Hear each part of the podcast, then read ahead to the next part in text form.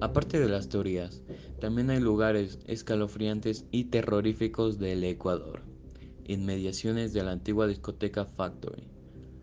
En el año 2008 había alrededor de 300 personas que estaban dentro de la discoteca y lamentablemente esta discoteca se incendió. Hubo varias personas que fallecieron y también hubo varias personas que quedaron heridas. Muchas personas han dicho que han visto fantasmas, sombras y gritos. El molino de Machangara. A las afueras de Quito, en el río Machangara. En su época, este molino era un negocio rentable y su dueña forjó una gran fortuna que guardaba en un lugar secreto del molino. La dueña murió y se han visto varias sombras y espectros en la noche. La dueña era amante del mundo espiritista y tenía su fortuna protegida por varios entes. Estos entes siguen asustando a la gente para que no consigan la fortuna de la dueña.